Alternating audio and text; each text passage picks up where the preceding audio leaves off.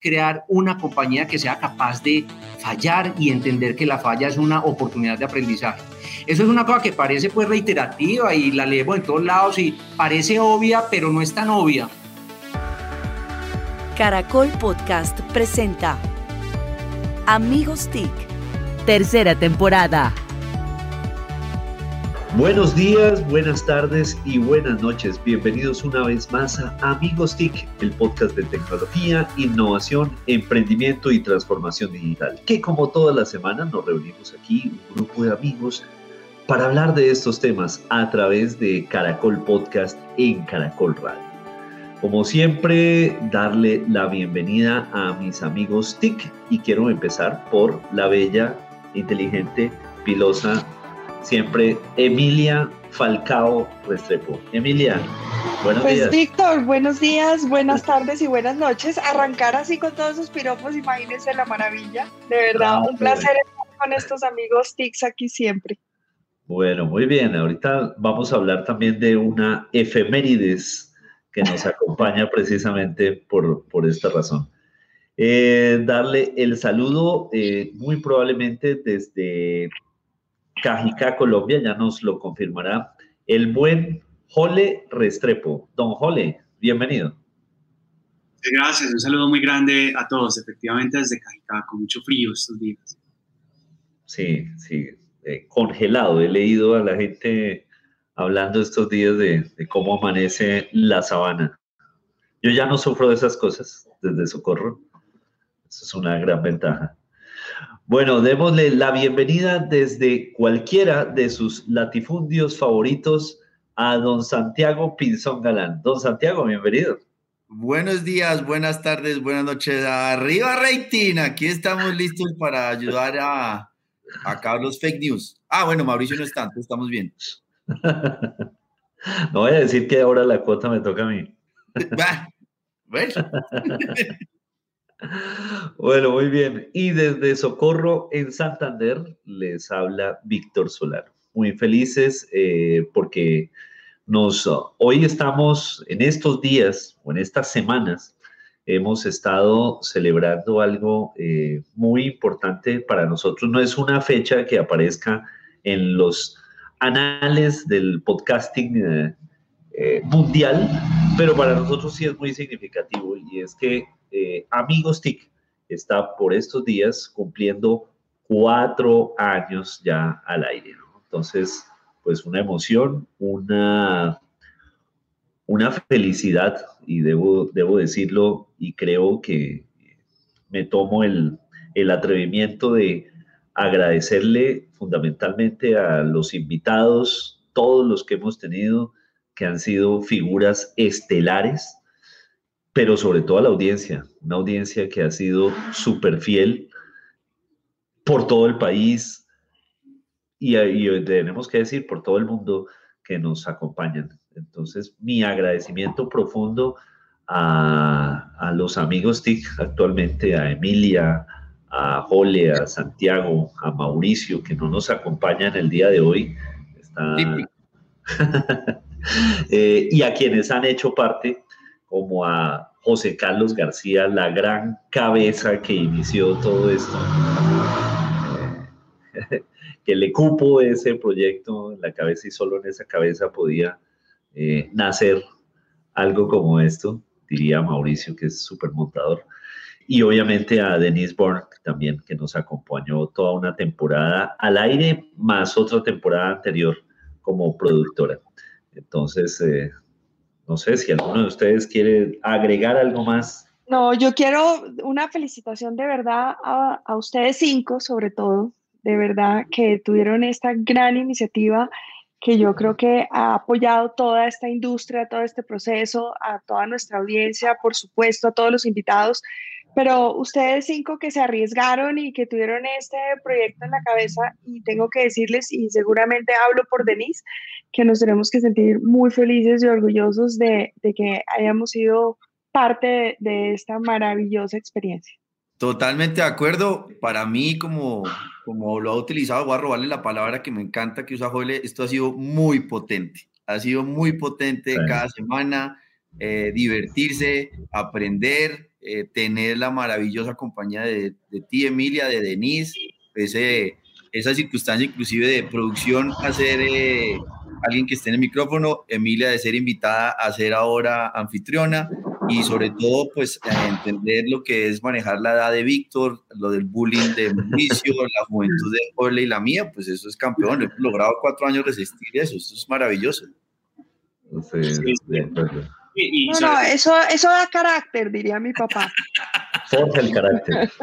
Ser un amigo TIC forja el carácter. Definitivamente.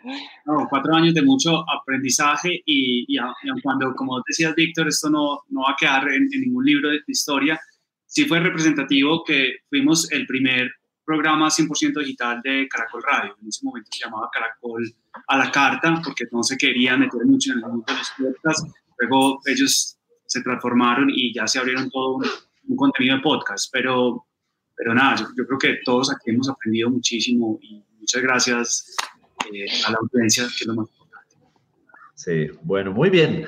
Pues eh, así celebramos estos cuatro años, pero justamente creo que la mejor celebración es hacer hoy otra vez un muy buen episodio y para eso hoy contamos con un uh, invitado al que yo aprecio muchísimo, pero quiero, quiero que sea Santiago quien nos haga los honores de presentar. Pues para mí es un honor porque lo describe muy bien Víctor, una gran persona, un ser humano campeón en todo sentido, como padre de familia, como profesional, como colombiano, como amigo, un parcero, un bacán que yo conocí por mi suegra y por eso es simpático todo el vínculo que he tenido. Eh, nos acompaña un ingeniero de sistemas de la FIT, con especialización en negocios internacionales de la misma universidad.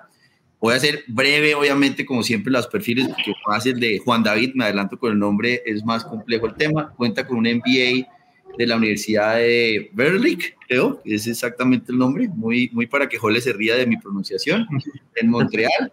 En el 2016 entró a protección como presidente de la compañía, después de trabajar 16 años en Fido Colombia, donde fue presidente, vicepresidente eh, administrativo, vicepresidente comercial. También desarrolló diferentes posiciones en la fiduciaria Subivic y fiduciaria suramericana, un paisa bacanísimo, alguien que le encanta el golf por muchas razones que seguro nos va a compartir. Eh, un señor completo, una maravilla, la bienvenida a Juan David Correa. Santi, hombre, muy especial y muy contento de que me hayan invitado pues a este espacio con mucha ilusión aquí a conversar un rato con ustedes. De verdad muy especial. Todo lo que describiste anteriormente, lo más importante es tener la posibilidad, pues humildemente, de compartir aquí con ustedes algunas conversaciones que pueden ser útiles para este espacio maravilloso que estaban describiendo ahorita y que cumple cuatro años. Felicitaciones a propósito. Muchas gracias, muchas gracias. Qué mejor que celebrarlo con Juan David.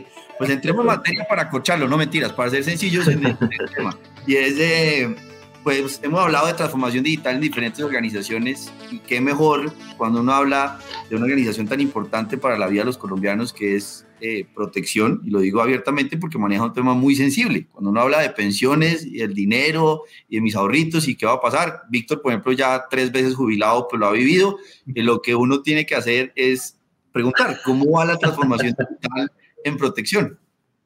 Oh, muchas gracias, hombre, y me das la oportunidad de de, hablar de un tema que me apasiona.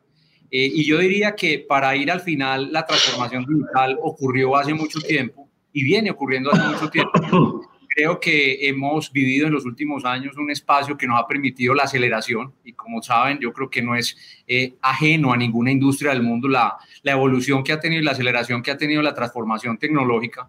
El tema que, eh, del que debiéramos estar hablando y del que hemos venido hablando aquí en Protección es un tema de evolución digital. Eh, más que transformación, porque la transformación digital ya se dio, es una eh, necesidad y hace parte pues de lo que ha ocurrido durante todo el proceso, inclusive muchos años antes. Eh, y allí creo que lo más importante es iniciar con un tema que ha sido el motor fundamental alrededor de la transformación, la evolución y no solo de la digitalidad, sino de un proceso de innovación en el cual hemos puesto todo este equipo de protección a pensar permanentemente en una frase que compartimos con todos los equipos, es que todos somos innovadores.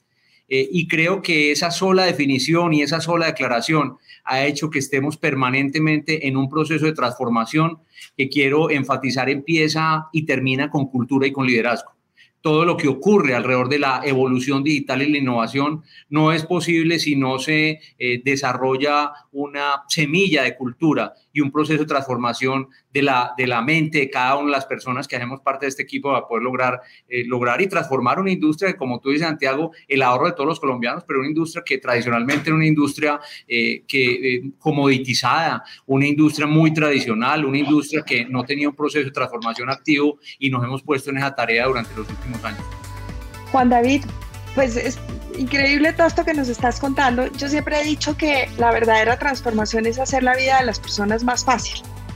Eh, cuéntanos un poco, eh, protección, cómo nos está haciendo la vida de nuestras futuros pensiones más fácil, porque como bien tú dices, es una industria comoditizada, pero más allá de eso es una industria a la que como consumidores o como clientes, si ustedes les paramos bolas cuando eh, estamos llegando, no a la edad de Víctor, a Víctor todavía le falta mucho.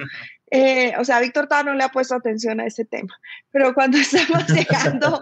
por joven. Eh, por joven, por eso. cuéntanos un poco cómo, cómo, cómo, cómo de verdad no están haciendo que esto deje de ser un commodity y haciéndonos la vida más fácil a nosotros como clientes a través de todo este proceso de, de transformación, de evolución, o de innovación. Como Emilia, muchas gracias por la pregunta, porque me da la oportunidad de, expresar un poco lo que, lo que hemos querido transformar. Lo primero es que eh, protección no es un fondo de pensiones, y yo me atrevo a decirlo así de manera un poco eh, que no suene prepotente, lo digo con humildad, pero lo que hemos precisamente querido es transformar esa eh, visión tradicional de la compañía a que sea una plataforma para construcción de sueños de los colombianos. Y yo creo que ese es el punto de partida porque al final la pensión es una materialización de una ilusión que tenemos todos los colombianos desde el principio y que es posible. Eh, hay muchas discusiones y muchos mitos alrededor de si me pensiono o no me pensiono y creo que este no es el espacio para esa conversación porque vamos a hablar un poco más de, tecnología, de transformación, de inteligencia artificial, de analítica, que ahorita les eh, profundizo un poco más en eso, pero realmente el gran propósito y el gran sueño es que nos convirtamos en una plataforma para acompañar los sueños de los colombianos, que no solo son la pensión. Eh, Emilia, los sueños de los colombianos eh, en la construcción del ahorro eh, no solo son de largo plazo para retirarse, sino que también eh, deben conformarse objetivos de construcción de propósitos y sueños en el mediano y largo plazo. Te pongo un ejemplo. El solo de poder utilizar las ideas de los colombianos para la educación hace que millones de colombianos puedan educarse con, ese, con, con las cesantías. ¿Y cómo interpretamos eso a la luz de la facilidad que es lo que tú preguntas? Lo primero es la capacidad de generar herramientas que permitan que los colombianos puedan entender y visualizar lo que es su futuro.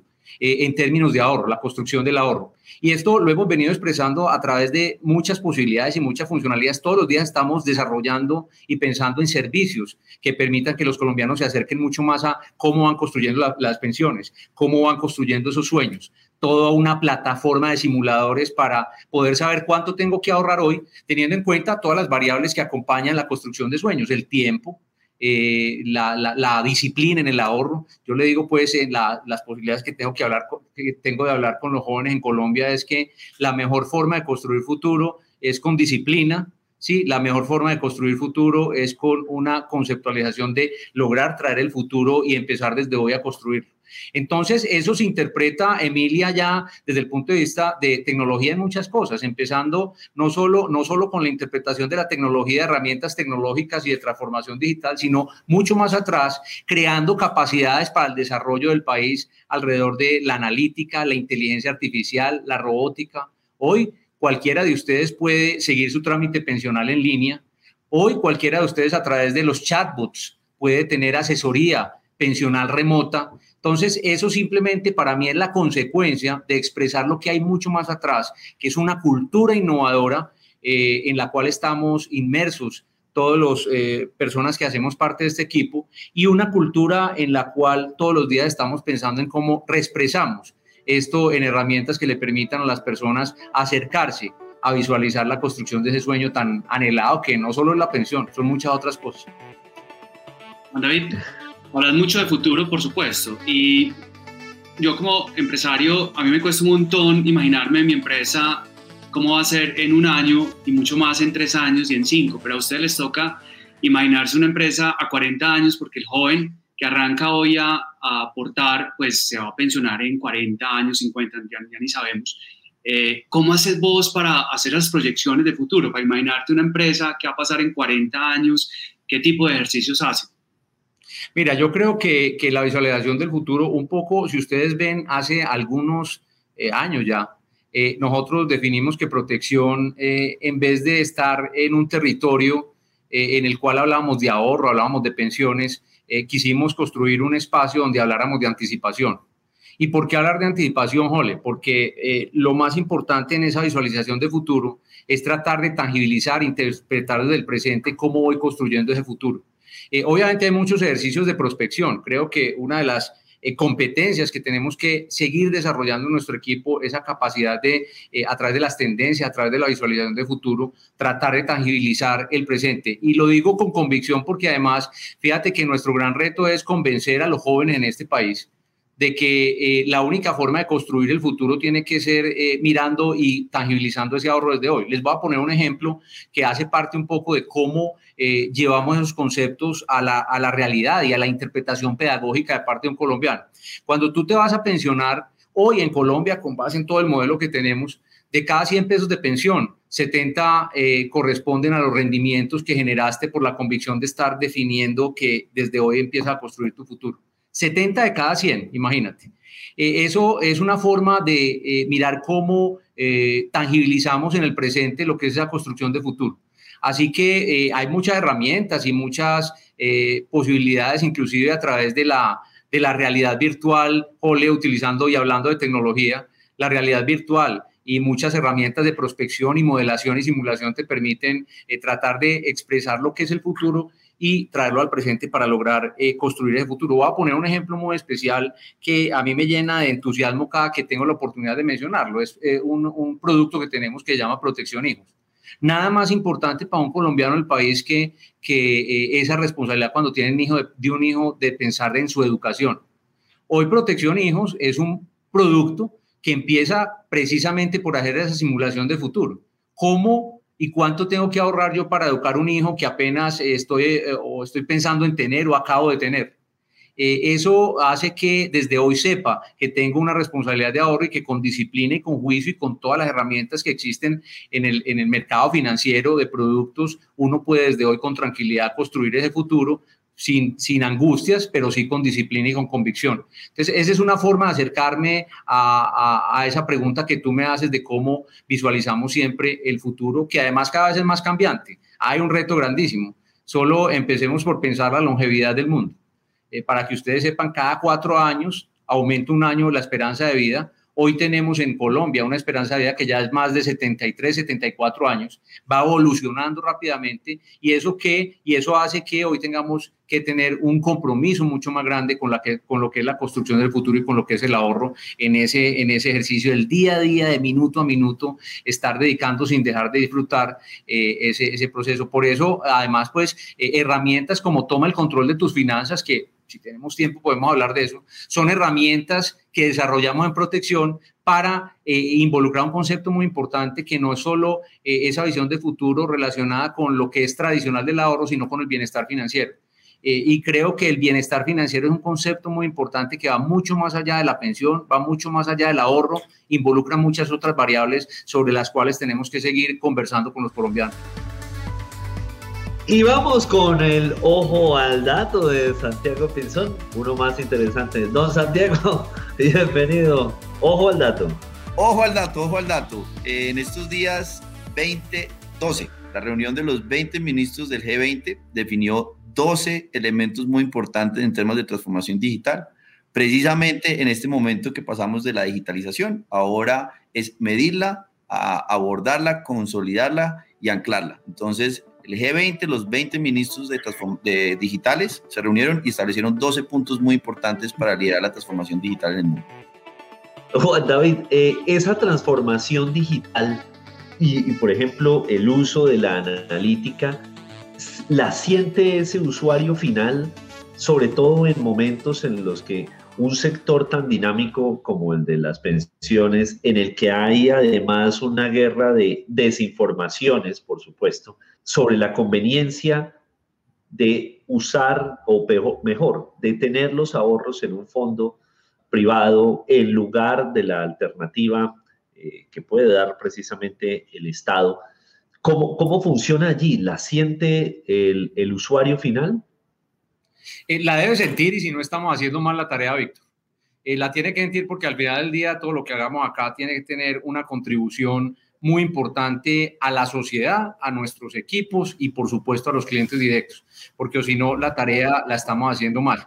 Pero déjame alrededor de esa convicción que sí tenemos de que estamos impactando realmente esa sensación de cómo aportamos a este tema eh, como entre líneas. Lo primero es una línea, eh, sabemos que el sistema pensional en Colombia tiene una simetría muy compleja. Yo pues eh, con toda convicción, cada que tengo la oportunidad de expresarlo, eh, un joven en este país no tiene por qué estar en el sistema público solo por una razón, y es por la capacidad de acumular los rendimientos durante toda su vida para poder lograr de esos 100 pesos 70 de rendimientos que ahorita les mencionaba.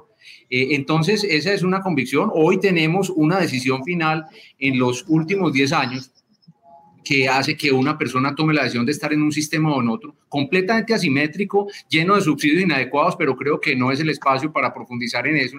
Pero lo que sí quiero decirles es que a través de la, de la tecnología, de la analítica, de la inteligencia artificial, lo que tenemos es que seguir construyendo capacidad de acompañar a las personas a que tomen las decisiones adecuadas en el momento adecuado.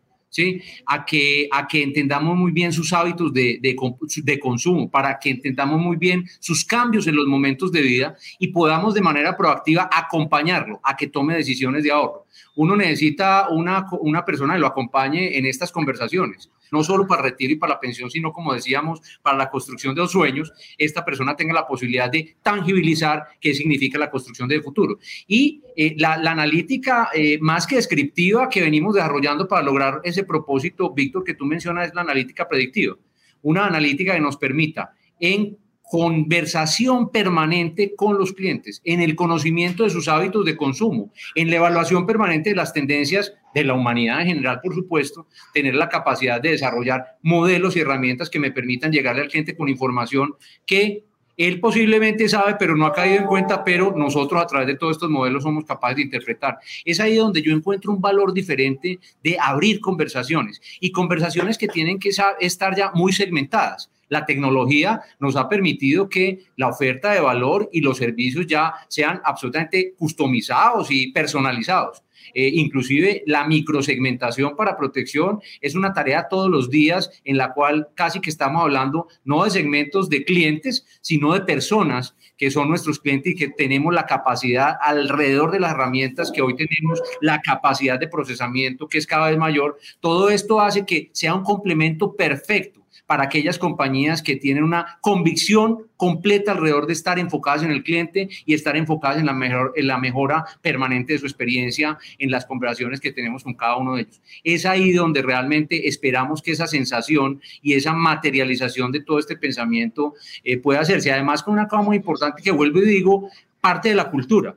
Esta organización es una organización en la cual todos somos innovadores, esa ha sido nuestra declaración y a través de programas de movilizadores de innovación, a través de programas de eh, eh, desarrollo de científicos ciudadanos, científicos de datos, estamos haciendo es cada vez crear más capacidades para que la conversación con nuestros clientes no sea la tradicional, sea una conversación en la cual casi que está hablando uno a uno con cada uno de ustedes y diciéndoles cómo es que tenemos que construir juntos ese futuro. Muy bien, pues Juan David, me encanta la descripción que acabas de hacer de analítica predictiva. Mi mayor pasión en la vida es la analítica avanzada. Y, creo que cuando dices que es poder identificar también aquellas necesidades latentes, yo llevo muchos años hablando de esas necesidades latentes que ni siquiera nosotros como consumidores sabemos que tenemos. De verdad que, me, me fascina lo que acabas de decir. Mi pregunta va un poco de verdad, eh, uno como, como usuario, como consumidor puede percibir lo que ha sido la evolución de, de, de todo este tiempo de protección alrededor de los temas de transformación. Y, y, y, mi pregunta es, ¿cómo lograste eso culturalmente al interior de tu equipo?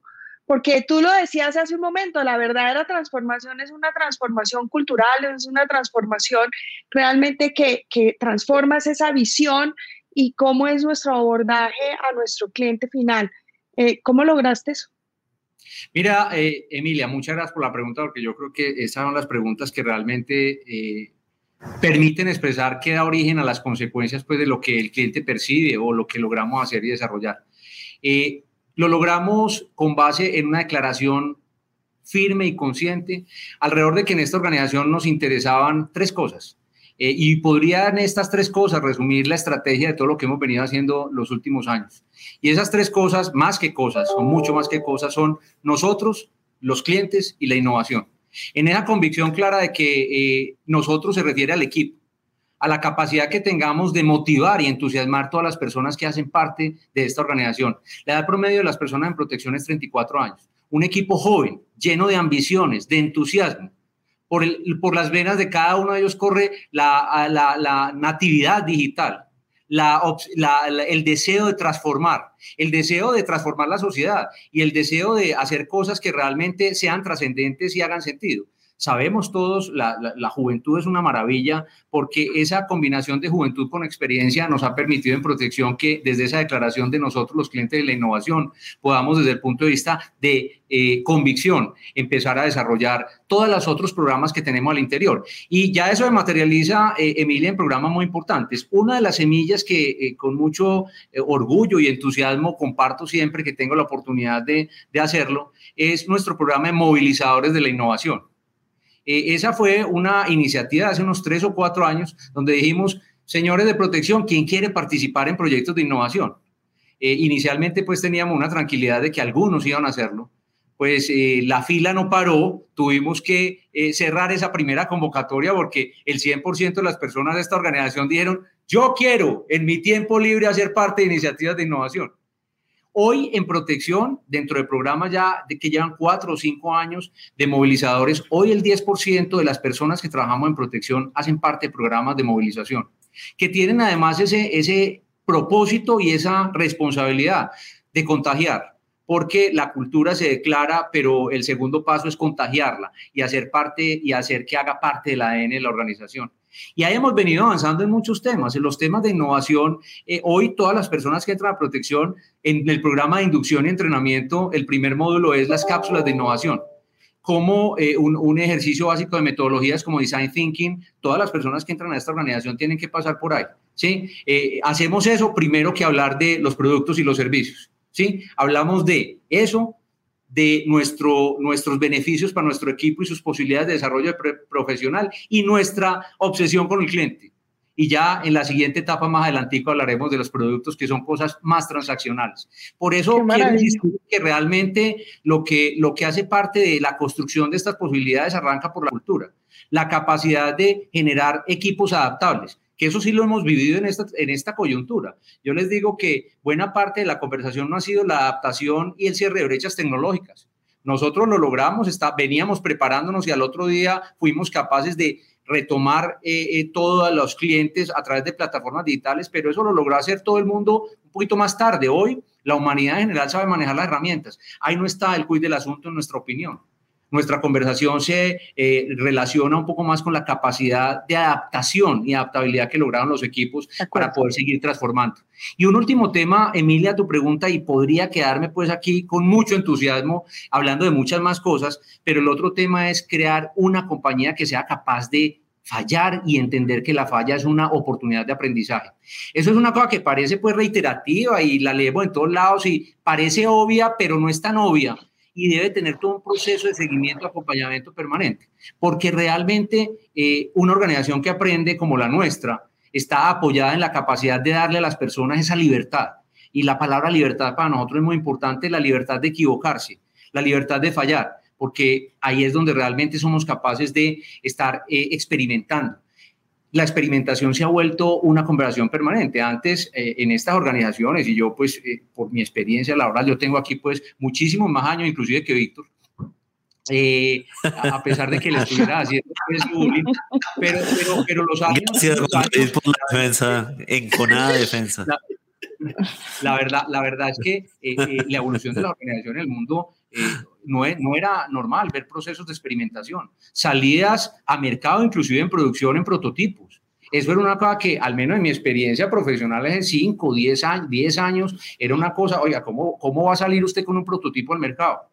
Hoy, organizaciones eh, que nos ilusiona seguir avanzando en el desarrollo como la nuestra, eh, líquidas, donde las estructuras eh, no tengan ninguna comparación jerárquica, donde la innovación y la experimentación sea parte del proceso de conversación permanente, son aquellas que yo tengo la convicción de que van a seguir agregándole valor a la experiencia de los clientes y transformando eh, la humanidad apoyados en herramientas tecnológicas. La tecnología hoy eh, no, es una, no es una preocupación para nosotros. La tecnología, la robótica, esa conversación de que va a desplazar los equipos, yo tengo total convicción de que la tecnología hoy lo que hace es la posibilidad de generar experiencias de transformación y trascendencia para toda la humanidad.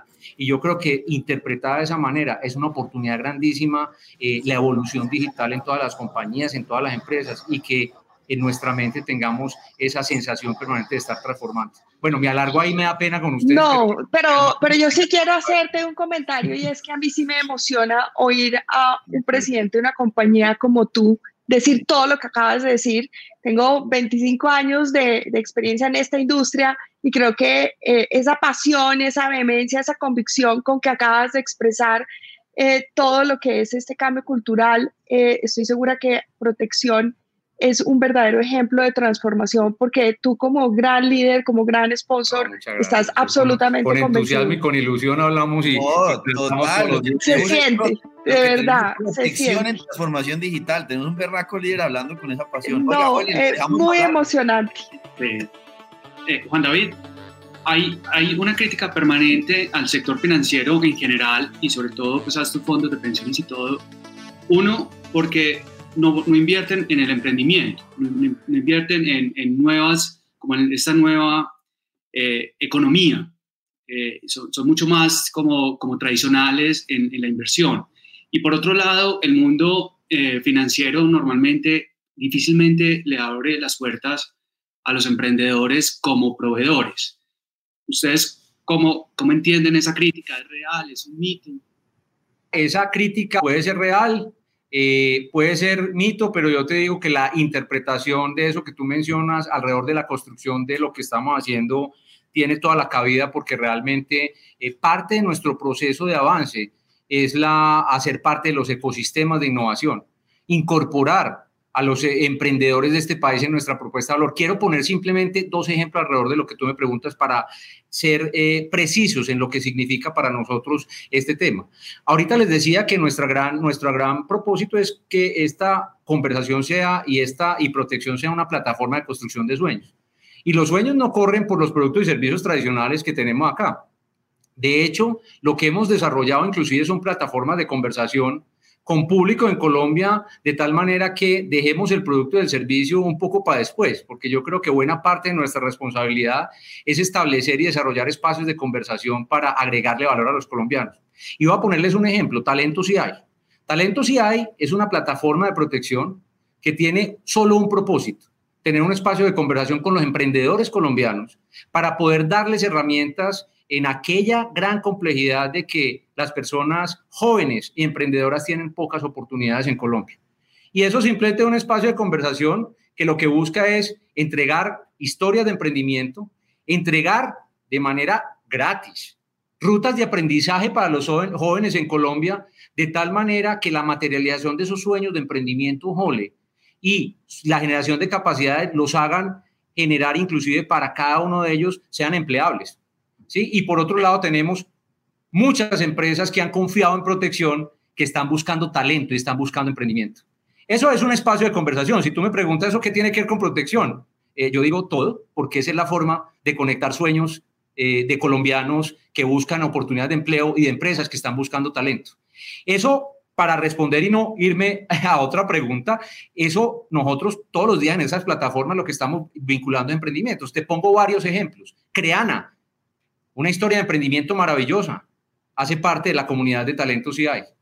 Vecindario, una comunidad y un emprendimiento de jóvenes colombianos que asesoran en cuál es la vivienda deseada para las personas, pues hace parte de estas plataformas porque eh, el sueño lo construimos desde ese punto de partida y ya las cesantías son el vehículo de materialización. Entonces, fíjense que eso que tú mencionas, nosotros no podríamos seguir avanzando en este sueño si no tenemos incorporado el emprendimiento como parte de nuestra propuesta de valor. De hecho, una de las cosas más importantes en protección son las alianzas Hole y todos, eh, porque las alianzas nos permiten incorporar en esa construcción conjunta de posibilidades eh, muchas personas y la historia de emprendimiento en Colombia es una maravilla. Yo de verdad me muero del entusiasmo cuando los jóvenes vienen acá a contarnos, vea, le tenemos esto para sus clientes, nosotros venga para acá eh, y trabajemos conjuntamente a ver cómo lo incorporamos en la propuesta de valor. Hoy tenemos N conversaciones con clientes y hacen parte de nuestra propuesta de valor, son parte de, de protección. Yo los llamo pues los aliados, la familia, los colegas,